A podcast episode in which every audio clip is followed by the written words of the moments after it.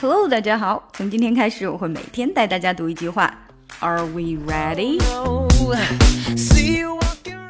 好，我们先来听一下跟读的原声。Research shows that negative feelings like anxiety and depression, unlike positive emotions, make us more self-centered.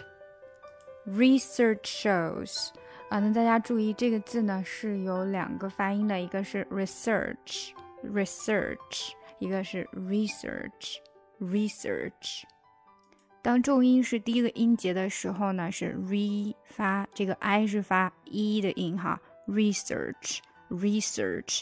那当重音是第二个音的时候呢，它是发 i 的短音 re，research，research，两个都可以。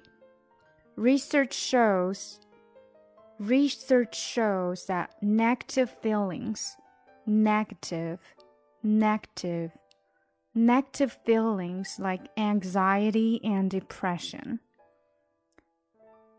Research shows that negative feelings like anxiety and depression. Anxiety, anxiety, anxiety and depression. Depression, depression. Research shows that negative feelings like anxiety and depression, unlike positive emotions, unlike positive emotions, unlike 的这个 k 要非常轻，所以它在读快的时候，你可能就只能做嘴型而发不出声音了。Unlike, unlike positive emotions, unlike positive emotions, make us 这个就可以发出来，make us，因为 make 的这个 k，它会跟后面 us 有一些连读哈，make us，make us，make us more self-centered，make us more self-centered，self-centered，self-centered。好，我们整体来读。Research shows that negative feelings like anxiety and depression uh, unlike positive emotions, make us more self centered.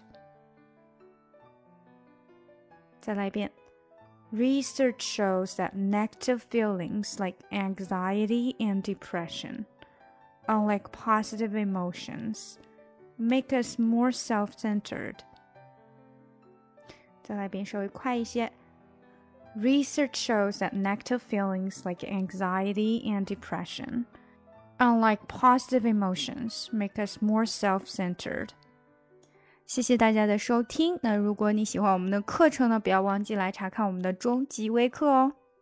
中级微课的内容包括语音、语调、发音的练习以及句子的结构，让你可以秒懂长难句。另外还有对单词的讲解。Oh, oh.